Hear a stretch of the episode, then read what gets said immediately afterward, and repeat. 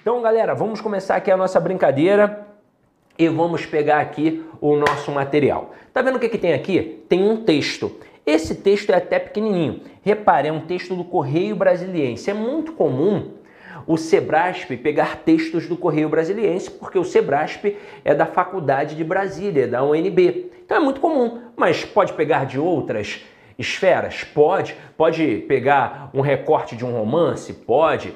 Pode pegar um artigo de opinião de um outro jornal ou de uma revista acadêmica? Pode, não tem problema nenhum. Agora, qual é o grande problema de quem encara esse texto? É a leitura, é a forma como o candidato faz a leitura. Porque normalmente nós fazemos uma leitura equivocada. Nós fazemos leitura mental e a leitura mental ela é por si só dispersiva. Talvez alguns de vocês já tenham passado por essa situação. Pegou um texto para ler de mais ou menos 30 linhas e lá pela linha 7, pela linha 8 já começou a dispersar, a pensar no papagaio, no feijão que deixou no fogo, na namorada, no namorado, no periquito. Quem tem amante pensa na amante, é uma loucura. Mas na marra vai até o final do texto. Porém, fica com aquela sensação horrorosa de não ter entendido o tema central, a tal ponto que você não sabe se é sobre política, sobre religião. E aí? Caramba! O que você vai fazer? Você tem duas opções. Ou parte para a prova sem ter entendido o texto, eu particularmente acho até a melhor opção, porque você vai fazer primeiro as de gramática e depois, se sobrar tempo, você volta para poder entender melhor o texto, ou você faz uma segunda leitura imediata. Se funcionar, maravilha. O problema é quando não funciona, porque imagina, você vai ler o texto duas vezes e não vai entender nas duas vezes. Não há cristão no mundo que mantenha calma. Nesse momento você vai se desesperar. E bateu o desespero, perdeu a confiança, já era a prova. Agora, faz o seguinte, faz uma leitura em voz alta. Como assim, Sidney, uma leitura em voz alta? Você tá louco? Vamos expulsar da sala. Não é com esse tom de voz, é só um leve balbuciar. Detalhe, se permanecer essa questão ainda da pandemia e vocês forem fazer prova de máscara, aí é que não vai atrapalhar ninguém, não vão nem perceber. Porque você só vai balbuciar. É um leve balbuciar. Eu não sei se vocês sabem, mas o gago ele só gagueja porque pensa muito rápido e o aparelho fonador não acompanha. Em que momento o gago não gagueja? Quando ele canta, pois na hora do canto tem a pausa e a entonação. O mesmo ocorre com a nossa leitura. Porque no pensamento, na leitura mental, não coloco vírgula e ponto. Então, por isso é uma leitura gaguejada. Por isso eu disperso. E aí, quando eu leio em voz alta, eu emprego as vírgulas e os pontos. Eles não estão ali à toa. Tem palavra que é para ser dita mais fortemente mesmo. Então, vamos lá. Se eu faço a leitura em voz alta, primeiro que eu já leio mais devagar por conta disso. Então, já vou prestar mais atenção. Segundo, quando eu começo a empregar as vírgulas e os pontos, eu começo a perceber as pausas e as entonações. E isso vai contribuir para uma compreensão e para uma interpretação melhor. Eu tenho certeza absoluta que ao final da leitura você vai entender o tema central do texto. Você vai saber se é sobre política, sobre religião, sobre economia, isso você vai saber. Pode até não entender um fragmento ou outro, mas a totalidade você vai compreender. E depois você vai partir para o comando da questão, para saber se é de compreensão ou se é de interpretação. São processos diferentes mas que se complementam. Agora, o que é a compreensão? É uma informação explícita, está dentro do texto. Como é que vai ser o comando dessa questão? Segundo o texto, de acordo com o texto, na linha tal, no termo tal, no período tal e por aí vai. E se a questão faz isso, ela está te direcionando. O Sebrasp faz isso direto, direciona. Se o Sebrasp te manda para a linha 5, o que você vai fazer? Você vai até a linha 5 e vai rabiscar o termo que está ali na linha 5. Não tem como você fazer uma prova de língua portuguesa e não rabiscar o texto, tem que rabiscar. E o que eu quero dizer com isso? Que a resposta dessa questão está aqui, ó, no entorno da linha 5. Ah, Sidney, mas é só olhar para o termo? Não, se fosse assim não precisava voltar ao texto. É no entorno, pode ser no período, pode ser no parágrafo inteiro. Ah, mas aí eu vou ter que ler mais coisas? Ora, tá no entorno da linha 5, não da linha 27, por exemplo. Tá por aqui, você vai achar. Basta ter calma e atenção. A resposta está dentro do texto. Agora, quando é de interpretação, aí o bicho pega, porque vai além do texto. Então o comando muda. Não é mais segundo o texto, agora é infere-se que, deduz-se que, analisa-se que.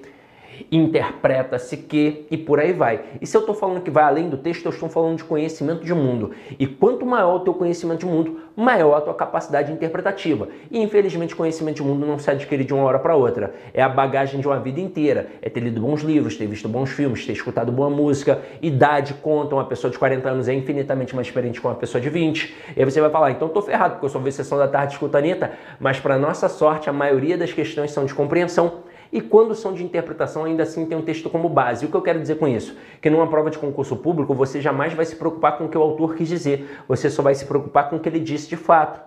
Então, uma leitura atenta já resolve a tua vida. Quer ver? Olha aqui esse texto. Não podemos descartar a operação humana por trás dos sistemas, muito menos a presença de analistas reais. Vamos supor que um sistema de aprendizagem de máquina perceba que todas as pessoas com índice de massa corporal regular tomam café com açúcar, enquanto todas as pessoas com índice elevado tomam a bebida com adoçante. A inteligência artificial poderá inferir assim que o adoçante é o responsável pela obesidade dos usuários. O que nós sabemos pela nossa inteligência humana que não é bem assim. O sistema de aprendizagem de máquina diminui a ocorrência de falsos positivos e deve contribuir para cortes de gastos. Contudo, não podemos deixar de considerar uma pessoa que esteja por trás do sistema, pronta para lidar com casos realmente duvidosos que pareçam ser mais bem avaliados. E aí vem a primeira questão e diz assim: a respeito dos aspectos linguísticos e dos sentidos do texto, julgue o item que se segue. Na linha, aliás, ele diz assim, ó, tanto na linha 7 quanto na linha 9, o vocábulo assim confere sentido de conclusão às ideias do período em que é empregado. Nesse momento eu tenho que falar uma coisa muito séria com vocês sobre a dinâmica que vocês veem na internet. Eu já vi algumas informações sobre leitura de texto e algumas me assustam, tá? Eu já vi, por exemplo, na época que estava rolando aí o concurso do Banco do Brasil, um camarada com várias visualizações dizendo que era possível responder às questões de interpretação sem ler o texto. E aí o camarada que já é automaticamente preguiçoso, que quer facilidade na vida, ele acredita nisso. Ó, oh, tá vendo? Eu nem preciso ler o texto. Cara, é só você colocar o tic-tac para pensar. Se você pega um texto, lê o texto, vai para as questões e ainda assim erra as questões, imagina sem ler o texto. Nossa, isso é absurdo, isso é de uma supina cretinice. E o pior é que muita gente acredita nisso. Agora, tem um outro aspecto, e eu até respeito, de alguns profissionais que orientam o candidato a ler primeiro as questões, para depois ler o texto, com o objetivo de otimizar, para fazer a prova mais rápido. Mas aí eu te pergunto, você quer ser o Seninha? Você quer acabar a prova rapidinho? Igual quando a gente estava na, na época do ensino fundamental. Acabei, professora! Para meter o pé, para ir para o recreio? Não, né? Você quer gabaritar a prova. Então, você tem que fazer com calma. E detalhe, você já de cara sabe quantas questões serão atreladas ao texto? Não sabe.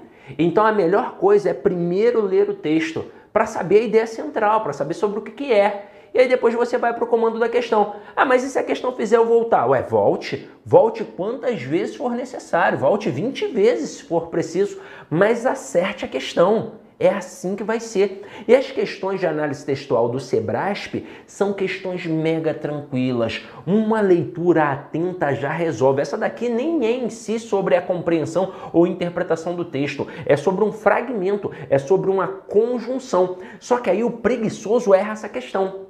Porque ele pensa, ah, o assim realmente pode conferir a ideia de conclusão. Eu estava estudando, por exemplo, redação e eu vi que lá nos conectivos conclusivos eu posso colocar o assim. Eu posso colocar dessa forma, portanto, assim. Ah, então é a ideia de conclusão. Mas caramba, o cara tá te direcionando. Ele falou na linha 7 e na linha 9. O que você deve fazer? Você deve voltar ao texto, tanto na linha 7 quanto na linha 9, para ver se realmente tem essa ideia de conclusão. E ao voltarmos aqui, ó, perceba, na linha 7, é uma ideia de conclusão. Veja até que o assim está entre vírgulas. Ele, né, a inteligência artificial poderá inferir, portanto, poderá inferir assim, poderá inferir dessa forma que o adoçante é o responsável pela obesidade dos usuários. Então aqui eu tenho de fato uma ideia de conclusão.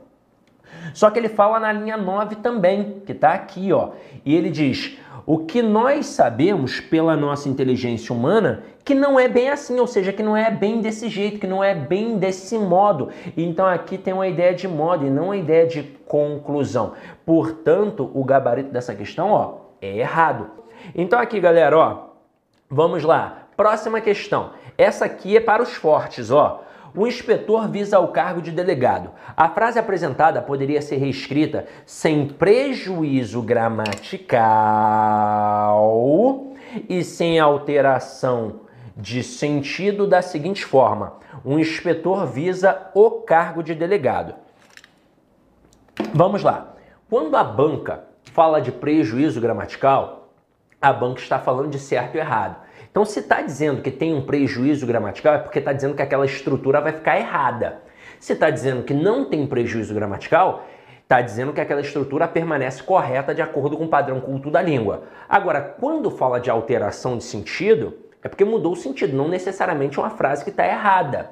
Agora, aqui especificamente, o camarada falou que não tem prejuízo gramatical e que não altera o sentido.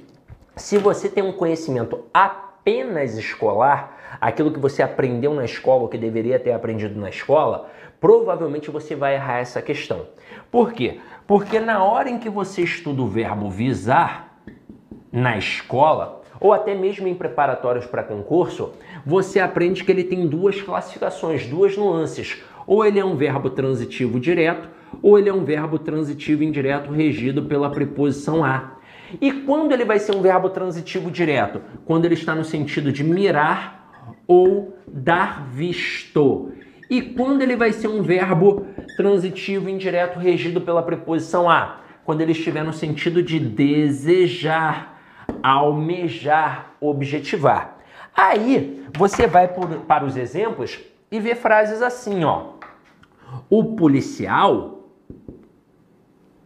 visou o alvo.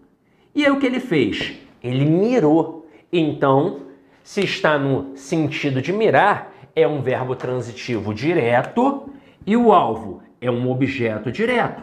Agora, se eu colocar assim, ó, o delegado visou os documentos. O que o camarada fez? Ele deu um visto.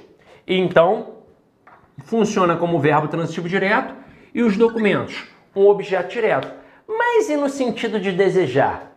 Aí vai exigir a preposição a. Então eu vou colocar a nossa frase em questão. O inspetor visa ao cargo de delegado. Nesse momento, notoriamente o verbo visar foi empregado no sentido de desejar. Então ele é um verbo transitivo indireto e ao cargo de delegado, tudo isso é um objeto indireto. Aí a banca diz que esta frase pode ser reescrita da seguinte forma: um inspetor visa o cargo de delegado. Aliás, de delegado, né? De delegado. Aí o que você pensa? Não, tá maluco? O verbo é transitivo indireto, exige a preposição a. Se eu não colocar a preposição, significa que essa frase está errada, tem um erro de regência. Só que a banca Sebrasp tem uma peculiaridade em relação à regência e já cobrou isso em alguns certames. A banca Sebrasp adota o dicionário de regência do Celso Pedro Luft. E o Celso Pedro Luft, ele diz que o verbo visar no sentido de desejar pode sim ser transitivo indireto regido pela preposição a, mas também pode ser um verbo transitivo direto. Ou seja, esta preposição é facultativa. Então, quando ele troca um inspetor visa ao cargo de delegado por o inspetor visa o cargo de delegado, não tem prejuízo gramatical, pois as duas estão corretas de acordo com esse padrão culto da língua e também não há alteração de sentido. Afinal de contas, as duas frases foram empregadas no sentido de desejar. É claro, muda a análise sintática. Agora passa a ser um verbo transitivo direto com um objeto direto. Mas de acordo com Celso Pedro Luft, as duas frases estão corretas e com o mesmo sentido. Então essa questão aqui tem gabarito certo. Detalhe, essa daqui qualquer um acerta? Não. Essa daqui só quem faz um excelente curso de língua portuguesa. Ah, Sidoca, tem que estudar só com você? Não. Há diversos outros excelentes professores de língua portuguesa no cenário do concurso público, mas eu posso afirmar com certeza que não são todos que dominam isso daqui. Porque para dominar isso daqui, o cara tem que fazer muitas e muitas questões da banca para saber que a banca adota esse dicionário. Porque não está explícito lá, ah, adotamos o dicionário de regência do Celso Pedro Luft. Você descobre isso na execução das questões. Aí você vê, ué, isso daqui foge um pouquinho do padrão, foge um pouco da normalidade. Será que é um erro? Opa, vou dar uma pesquisada. E aí você vai pesquisar, ver que alguém tem aquele posicionamento. Aí você vê que a banca cobra de novo. E de novo, opa, a banca adota aquele dicionário ali. E é assim que você define isso. É fazendo várias e várias questões. É por isso que a melhor forma de conhecer uma banca é através das provas anteriores, porque aí você vê o perfil da banca. Mas olha só, eu tinha como saber isso né, de que o Celso Pedro Luft pensa dessa forma, antes de entender como a gramática tradicional pensa, não. Então não posso colocar o carro na frente dos bois. E é por isso que eu digo: faça um bom curso de língua portuguesa.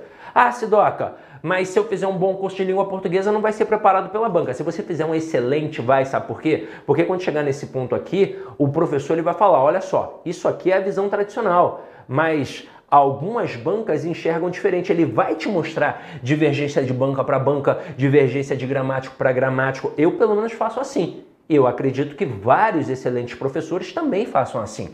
Então, continuando aqui, ó. Próxima questão. Julgue o item a seguir de acordo com o padrão culto da língua. Refiro-me à minha amiga e não à sua. Essa daqui também vários erram. Porque o camarada vai ver o minha que é um pronome possessivo feminino aqui, e o sua, que é um pronome possessivo feminino aqui, e ele vai pensar que a crase é facultativa. E por quê? Na hora que a gente estuda a crase facultativa, a gente estuda o pronome possessivo feminino como um dos tópicos. Então você estuda lá, ó, pronome possessivo feminino. Mas eu já vou fazer um adendo aqui, tá? Não é qualquer pronome possessivo feminino, é o pronome possessivo feminino adjetivo, que é aquele que acompanha um substantivo. Como assim, Cisne? Quando a gente estuda o pronome, o pronome não serve para acompanhar um nome, que é o substantivo. Então, das duas, uma o pronome sempre trabalha para o nome. Ou ele vai acompanhar o nome ou substituir o nome. O pronome que serve para acompanhar é chamado pronome adjetivo. E o pronome que serve para substituir é chamado pronome substantivo. E aí, quando eu tenho um pronome adjetivo, o uso do artigo é facultativo. Eu quero que vocês entendam isso. Não é a crase em si que é facultativa. É o uso ou da preposição ou do artigo. E isso vai fazer a crase ser facultativa. Aqui no caso, o que vai ser facultativo é o uso do artigo. Então eu coloco assim, ó. Refiro-me à minha amiga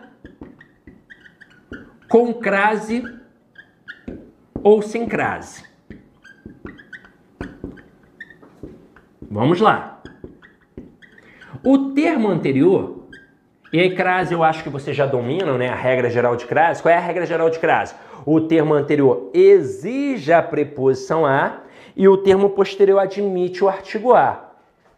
Termo anterior pede preposição? Pede. Quem se refere se refere a alguém. Então tem a exigência da preposição. E quem é o termo posterior? É um pronome possessivo feminino. Que detalhe, é adjetivo, está acompanhando um substantivo. Então aqui, o que é facultativo? O uso do artigo. Pode ver que eu posso dizer, ó, minha amiga é bonita ou a minha amiga é bonita. E se o uso do artigo é facultativo, o uso da crase também será. Detalhe, esse a aqui sem um acento, ele vai ser apenas a preposição exigida pelo verbo, pois quem se refere se refere a alguém.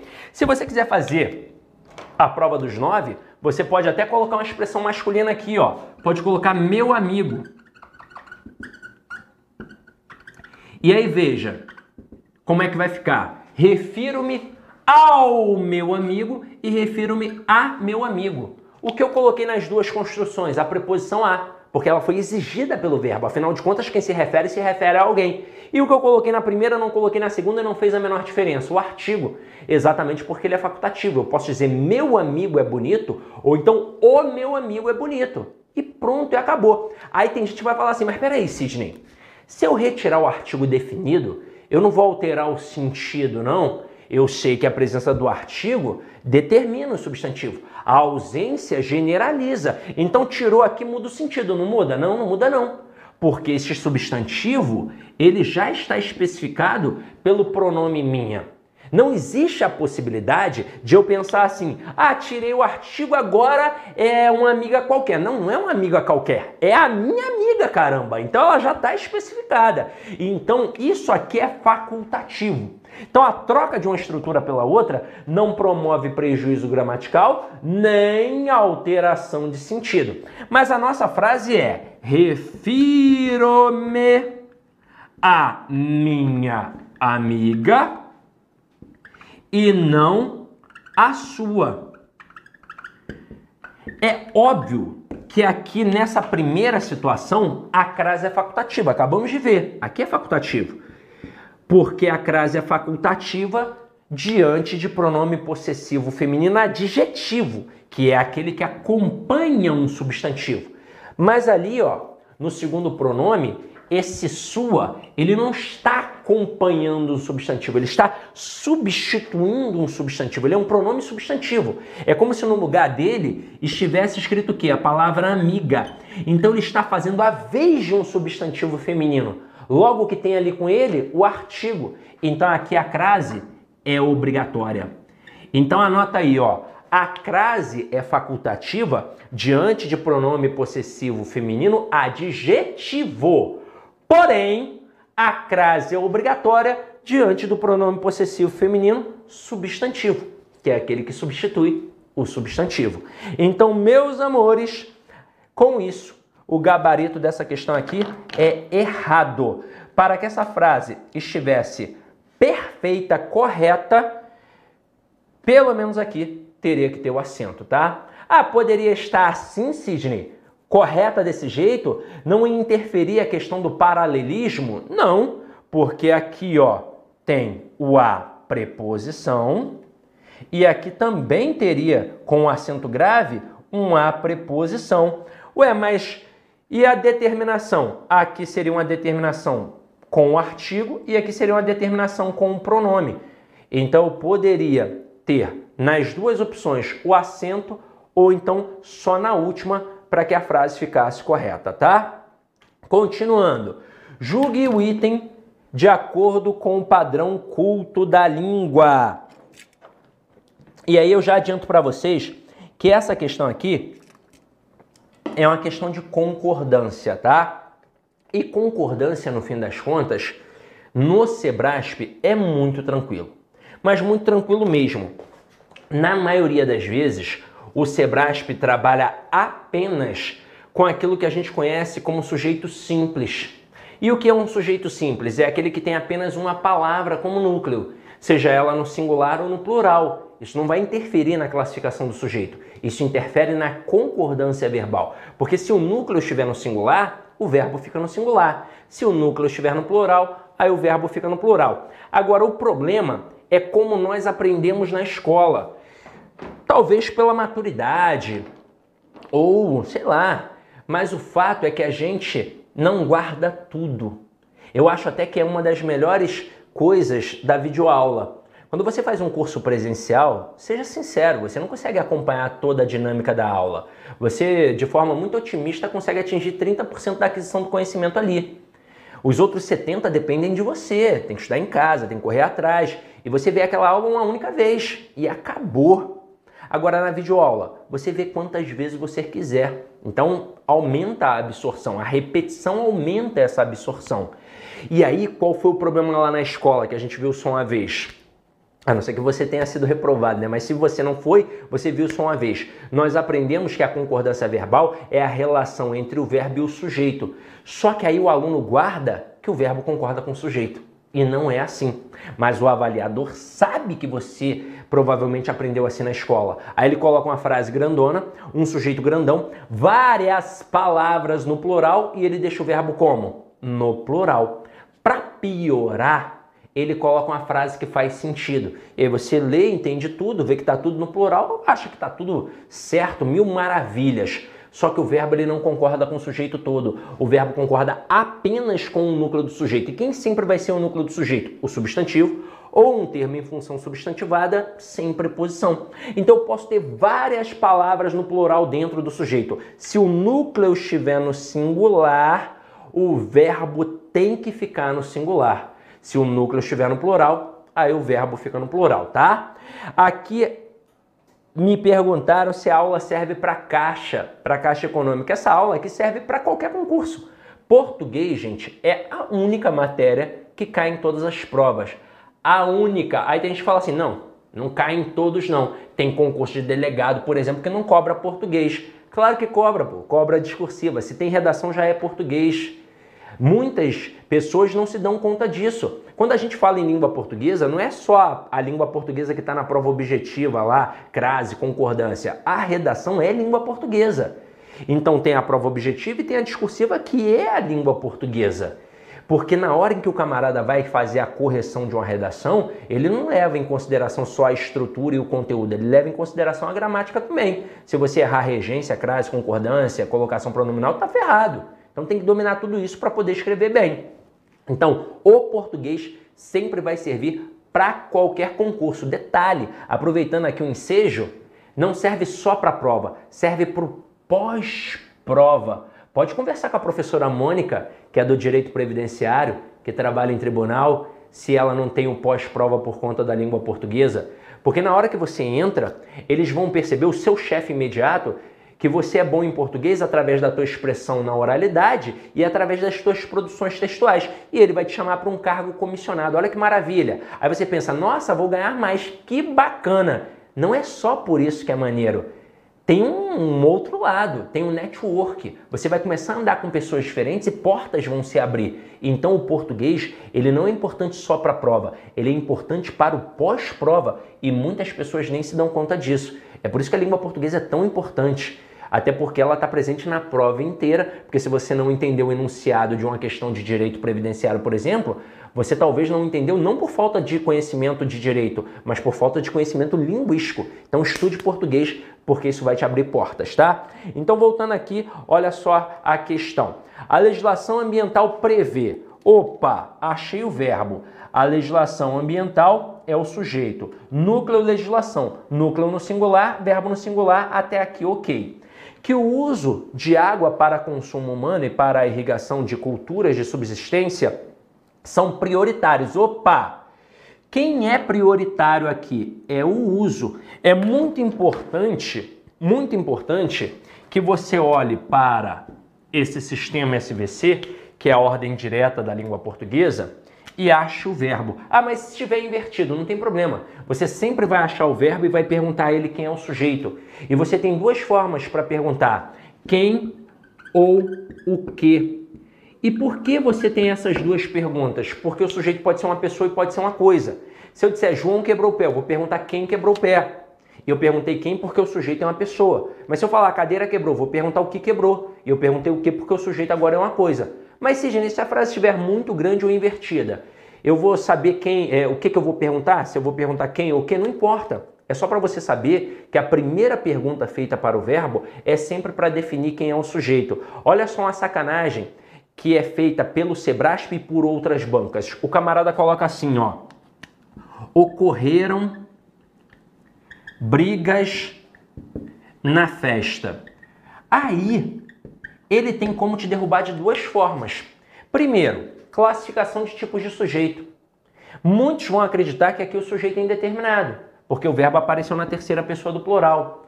E aí ele também pode trabalhar com função sintática. Ele pode destacar brigas e afirmar para o candidato, por exemplo, que brigas aqui é um objeto direto. E muitos vão embarcar nessa? Vão, porque o cara vai perguntar o que ocorreu a brigas. Ah, então brigas é objeto direto. E por que ele vai ter essa reação?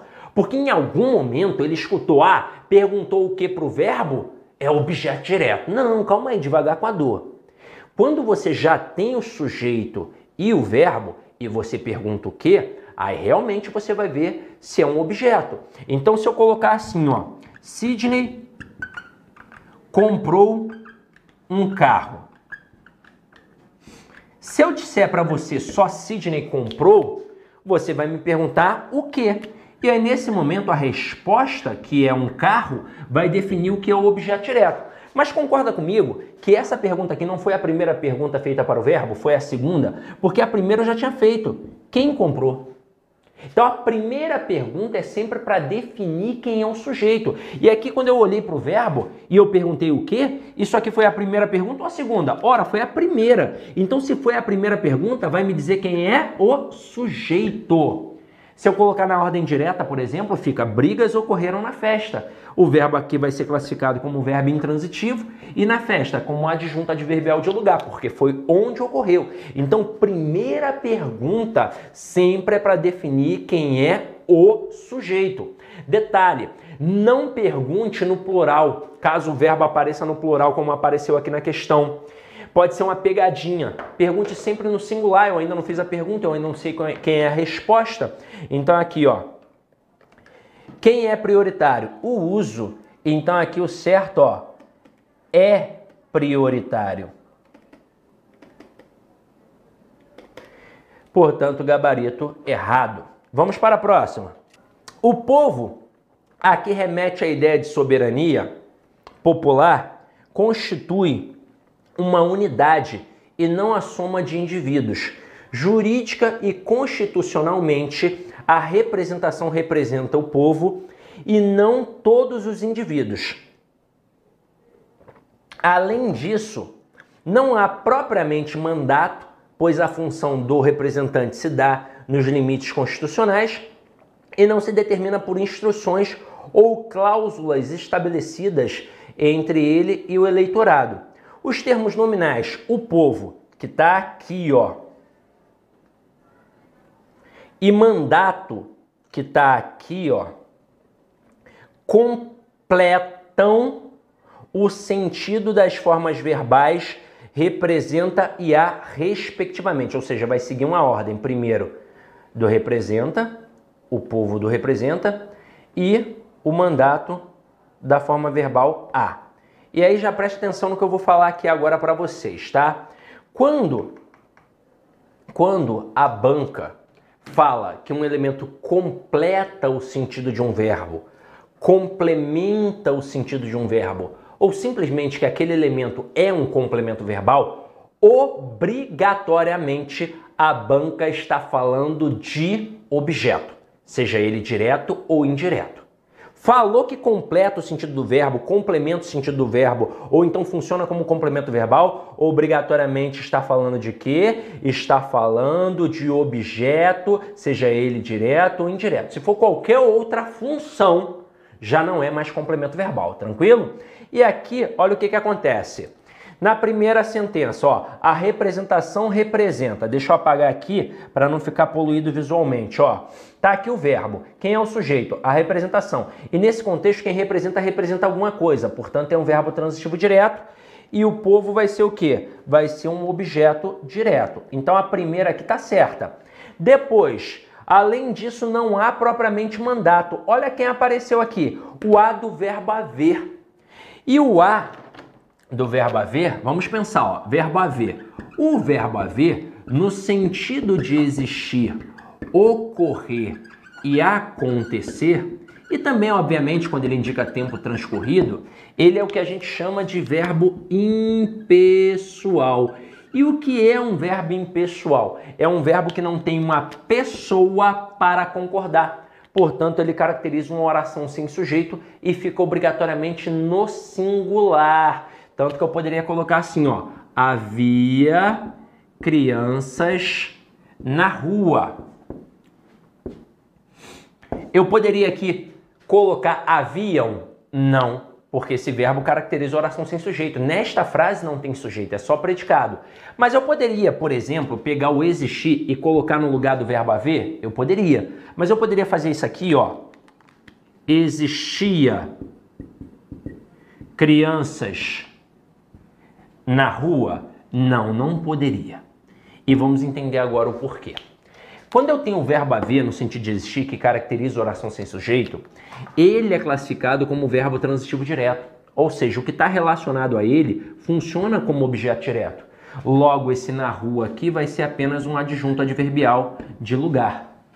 Agora, quando eu coloco o existir, o ocorrer e o acontecer, estes verbos são pessoais, ou seja, tem sujeito. Então aqui, na hora em que eu coloquei o existir, crianças que antes com verbo haver estavam funcionando como objeto direto, agora passa a funcionar como sujeito. E qual é a principal regra de concordância verbal? O verbo concorda com o núcleo do sujeito. Núcleo no singular, verbo no singular. Núcleo no plural, verbo no plural. Então aqui a forma correta, ó, existiam crianças na rua. Como é que eu classifico esse verbo? Como verbo intransitivo e o na rua, obviamente, como adjunto adverbial de lugar. Agora aqui, quem foi que apareceu? Verbo haver no sentido de existir. Verbo que caracteriza oração sem sujeito é classificado como verbo transitivo direto e o mandato como objeto direto. Se funcionam como objetos diretos, eles completam o sentido das formas verbais? Sim. Portanto, o gabarito aqui, ó, certo. Vamos para, as, para a próxima questão. Quando se fala em defesa, trata-se da ampla defesa que abrange o direito de recorrer quando a decisão não for favorável. A omissão da vírgula empregada após a primeira ocorrência da palavra defesa acarretaria incorreção gramatical. Preste atenção numa parada que eu vou falar aqui para vocês, porque a gente quando fala, por exemplo, de adjunto adverbial deslocado, é, tem uma, uma divergência muito grande entre os gramáticos e provavelmente vocês já devem ter percebido isso nas aulas dos professores. Tem professor que vai falar que o adjunto adverbial de duas palavras leva a vírgula obrigatória, tem professor que vai falar que o adjunto adverbial de três é que leva, de quatro é que leva, de cinco é que leva e por aí vai. Então o que, que versa a gramática? A gramática diz que um adjunto adverbial deslocado, e quando eu falo deslocado é porque ele saiu da posição original. Posição original é final da frase. Se ele sai da posição original, vai para o início da frase ou para o meio da frase e for de curta extensão, a vírgula é facultativa. Se ele for de longa extensão, a vírgula é obrigatória. Mas o que é longa extensão, o que é curta extensão, o que é grande, o que é pequeno? Para o Sebrasp isso é muito claro, muito claro. Tanto na prova objetiva quanto na prova discursiva quando tem. Porque eles têm isso, inclusive, no manual interno de preparação para os corretores de redação. É muito claro. Para o Sebrasp, três ou mais palavras torna um adjunto adverbial grande, portanto, vírgula obrigatória. E a retirada promove uma incorreção gramatical. Só que aqui nem foi o caso de um adjunto adverbial normal. Aqui, o que foi trabalhado foi uma oração subordinada adverbial, que sintaticamente tem função de adjunto adverbial. E aqui não tem nem o que discutir, porque para todas as bancas, assim como para todos os gramáticos, funciona da mesma forma. Então, se eu coloco primeiro a oração principal, para depois colocar uma oração subordinada adverbial, aqui entra uma vírgula facultativa. Agora, se eu coloco primeira oração subordinada adverbial, para depois colocar uma oração principal, o que entra aqui? Uma vírgula obrigatória. E aí olha como é importante conhecer as conjunções. Olha o que a gente tem aqui, ó. O quando. O quando encabeçando uma oração é uma conjunção subordinativa adverbial. Logo essa construção aqui, ó, quando se fala em ampla defesa, tudo isso aqui, ó, é uma oração subordinada adverbial temporal. Qual é a posição original dessa estrutura? No final da frase. Mas ela não está no final da frase, ela está deslocada. Logo, a vírgula que aqui aparece é o que? Obrigatória. E se ela é obrigatória, eu posso retirar? Não, porque se eu retirar, vai acarretar o que? Ó, incorreção gramatical. Portanto, gabarito aqui, ó, certo. Próxima. A correção gramatical do período seria preservada ao se substituir implementou-se, e aí tem a frase, ó, implementou-se a administração gerencial por foi implementada. O que a gente tem aqui, galera? A gente tem simplesmente a troca de uma voz passiva sintética por uma voz passiva analítica. O Sebrasp faz isso direto. Então o Sebrasp adora essa voz passiva, porque ela tem uma divisão primária. Eu tenho a voz passiva analítica e eu tenho a voz passiva sintética. Isso significa o quê? Significa uma mudança estrutural apenas. A voz passiva sintética, como diz o próprio nome, ela é menor. Ela é composta de verbo mais pronome ser, tanto que eu posso chamar também de voz passiva pronominal. E a voz passiva analítica ela é maior, ela é composta de uma locução verbal, em que eu terei um verbo principal no particípio, com aquela terminação em ado e ido, e eu terei um verbo auxiliar que vai ser o verbo ser. Então é assim que funciona, ó. A passiva analítica vai ter uma locução verbal e a sintética vai ter verbo mais pronome ser. Agora, é qualquer verbo? Não, não é qualquer verbo. Necessariamente ou é o transitivo direto ou o transitivo direto e indireto por conta do direto, tá? E por quê? Porque esse objeto direto da ativa, ele não é o sofredor da ação, é esse cara que vai para passiva, virando sujeito. Porque na passiva o sujeito é também o sofredor da ação. Então, quando eu tenho um verbo transitivo direto ou transitivo direto e indireto mais o pronome ser, como é que a gente classifica este pronome ser? Como PA, ou seja, como partícula passivadora ou também posso chamar de pronome apassivador. E para que serve a partícula passivadora? Para indicar a passividade de um sujeito. Então, teria um sujeito paciente. Aqui na nossa questão, ele coloca o que? Ele coloca implementou-se a administração gerencial. Vou colocar só administração, tá? Administração. Vê comigo. Quem implementa nesse contexto implementa alguma coisa, não é? Então, verbo transitivo direto. Mas pronome seu, o que, que é isso? PA. Logo, a administração gerencial vai ser o quê? Um sujeito paciente. E aí, se eu tenho voz passiva sintética, eu posso transformar em voz passiva analítica? Eu posso. Então, eu poderia ou não poderia dizer, por exemplo, a administração, administração foi implementada. Poderia. Assim como eu também poderia colocar foi implementada a administração, não importa a ordem aqui.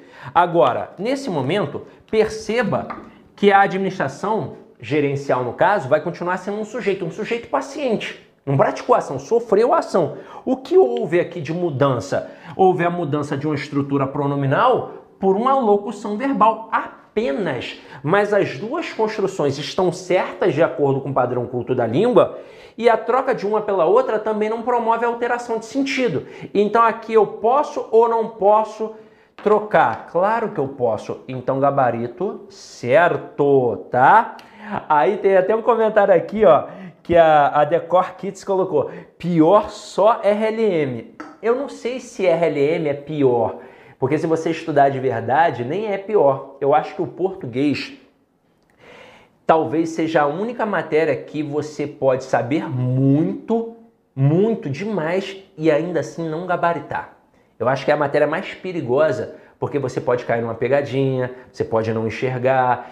É um oceano de conhecimento, então tem muitas informações, mas detalhe, com o tempo esses perigos se tornam menor. O segredo é a constância. Veja várias e várias vezes o mesmo conteúdo que aí você realmente vai ficar mais sinistro na parada, tá? Então vamos lá, continuando aqui a nossa brincadeira, essa questão é sinistra, tá? Essa é muito sinistra, ela não é pouco sinistra não, tá? Olha aqui, ó. Kant inicia a exposição da ética que ele chama metafísica dos costumes. O trecho em itálico que exerce a oração, aliás, que exerce na oração a função de complemento verbal, é, deveria estar precedida da preposição de. Turma, vamos lá. Primeiro, que não saiu aqui o itálico, mas é essa parte aqui, tá? É metafísica dos costumes. De forma bem objetiva, porque aqui é, a nossa intenção foi traçar o conhecimento que você já tem acerca dos assuntos que podem cair na tua prova, eu não vou fazer uma explicação completa disso daqui, porque ia demorar uma eternidade. Mas eu já vou te falar que o verbo chamar aqui é o que a gente tem como verbo transobjetivo. E que diabo é esse verbo transobjetivo, Sidney? É um verbo que pede objeto e que também tem predicativo do objeto. Então vamos lá. O verbo chamar, ele basicamente é transitivo direto quando está no sentido de convocar. Então se eu colocar assim, ó, Tite chamou os jogadores da seleção. É um verbo transitivo direto com objeto direto. Mas se este verbo chamar for empregado no sentido de apelidar, no sentido de cognominar, no sentido de denominar, ele é o que a gente chama de verbo transobjetivo.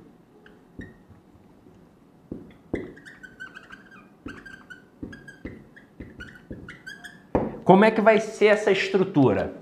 Pode ser transitivo direto ou transitivo indireto, mais objeto, mais predicativo do objeto. Detalhe: este predicativo do objeto pode vir ou não com a preposição de, que eu coloquei aqui entre parênteses para mostrar que ela é facultativa. Então aqui, ó, se a gente fosse colocar na ordem direta, veja que este que é um pronome relativo, que está fazendo referência à exposição da ética, e o ele aqui retoma é, Kant.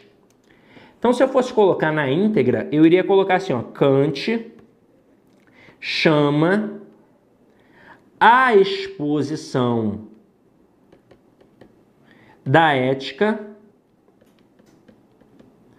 metafísica dos costumes. De acordo com o que a gente acabou de ver, aqui Kant é o sujeito, esse verbo é transitivo direto, a exposição da ética é objeto direto e metafísica dos costumes é um predicativo do objeto direto. Que detalhe!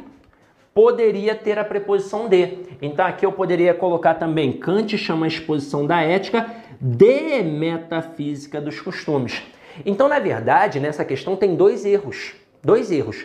Primeiro, a questão disse que a estrutura metafísica dos costumes funciona como complemento verbal. Agora há pouco eu já disse para vocês que para ser complemento verbal, obrigatoriamente tem que ser o quê? Objeto, seja ele direto ou indireto. Então, se aqui é predicativo, já não é complemento verbal. Outra coisa, Vamos supor que o camarada tivesse colocado só isso, ó. Deveria estar precedido da preposição de. O vocábulo deveria emprega a ideia de obrigatoriedade. E esta preposição não é obrigatória, ela é facultativa. Então, o vocábulo ali empregado corretamente seria poderia. Então, ó, poderia estar regido da preposição de? Poderia, mas não. Então, aqui está tudo errado, tá? Próxima questão aqui, ó. Assinale a noção de capacidade, aliás, assim a noção de capacidade é essencialmente um regime de liberdade. O leque de opções que uma pessoa tem para decidir que tipo de vida levar. Preservam-se a coerência e a correção gramatical ao substituir tem por dispõe com a vantagem de tornar o texto mais de acordo com o padrão culto da língua. Muito bonitinha, parece que tá tudo certo, não parece? Mas espera aí, o que, que ele pediu para eu fazer? Ele pediu para eu tirar o tem e colocar o dispõe. Só que aí, ó, cuidado. Veja que aqui a gente tem um que, que é um pronome relativo, que está fazendo referência à estrutura anterior, o leque de opções. E quando a gente tem um pronome relativo, esse pronome relativo pode ser regido por uma preposição. O problema é que o termo que vai pedir essa preposição ainda não apareceu, ele ainda vai aparecer. Tanto que na fala do dia a dia é quase impossível as pessoas falarem corretamente. Hoje, um professor nosso aqui, o Marcelo Adriano, vocês devem conhecer, ele professor ali, né? Falou ali com, com a galera do pedagógico uma frase e ele empregou corretamente a preposição. E eu tava passando na hora, eu falei, ó, parabéns, hein? Usou direitinho, bonitinho, porque não é algo normal. No dia a dia, o normal é a gente errar. Então, na prova, qual é o bizu? Percebeu que tem um pronome relativo e tem uma regência atrelada ali? Como é que a gente percebe aqui? O cara trocou um verbo pelo outro, caramba. Eu tenho que ficar ligado. E aí eu vou olhar para o verbo que aparece depois desse pronome relativo. Se não pedir preposição, tá de boa. Agora, se pedir preposição, essa preposição tem que aparecer de qualquer jeito. Se não aparecer depois do verbo, tem que ir para onde? Para antes do pronome relativo. Então aqui, o original era o verbo ter. Quem tem, tem alguma coisa. Não pede preposição. Não pede, então tá de boa. Agora, e quem dispõe? Quem dispõe, dispõe de alguma coisa. Então dá para tirar o tem e colocar o dispõe? Dá. Só que se eu colocar o dispõe, eu tenho que colocar a preposição de aqui. E aí ficaria o leque de opções de que uma pessoa dispõe para decidir que tipo de vida levar. Mas a questão falou da preposição de? Não. A questão só mandou tirar o tem e colocar o dispõe. E se eu simplesmente fizer isso, vai ter um erro de quê? De regência verbal. Então essa questão aqui está errada. Caraca, essa daí é para os fortes, tá? Na próxima questão. Essa é para os sinistros. Sou forçado, pois, a limitar-me aos elementos de que disponho. Olha aqui, ó. Quem dispõe, dispõe de alguma coisa. Tá vendo a preposição? Encerrando desventuras as aventuras de Viramundo em Ouro Preto e dando viço às suas peregrinações. Cara, olha essa questão do Sebrasp. É obrigatório o sinal indicativo de crase empregado em as suas peregrinações, de maneira que sua supressão acarretaria incorreção gramatical do texto, gabarito certo. E aí o aluno pira. Fala assim: como assim certo, Sidney? A crase aí não é facultativa? Caraca, o Sebrasp é sinistro. Por que o Sebrasp é sinistro? Porque o Sebrasp entende de gramática. E aí, esse camaradinha aqui em cima do A o nome desse camaradinha não é crase. O nome desse camaradinha é acento grave indicativo do fenômeno da crase, que é a fusão entre duas vogais idênticas, no caso a preposição mais o a artigo. Agora, como a banca chama esse cara aqui? Chama de crase? Nunca chama ou de sinal indicativo de crase, como fez aqui na questão, ou de acento indicativo de crase. Ou pode ser que um dia chame de acento grave, mas jamais vai chamar de crase esse camarada, porque o nome dele não é crase. E aí veja que o cara colocou assim, ó, as suas peregrinações. O termo anterior aqui pede a preposição a, pede porque ele está dando viço as suas peregrinações, não é? Peregrinações. Né? Deixa aqui, ó. Pá.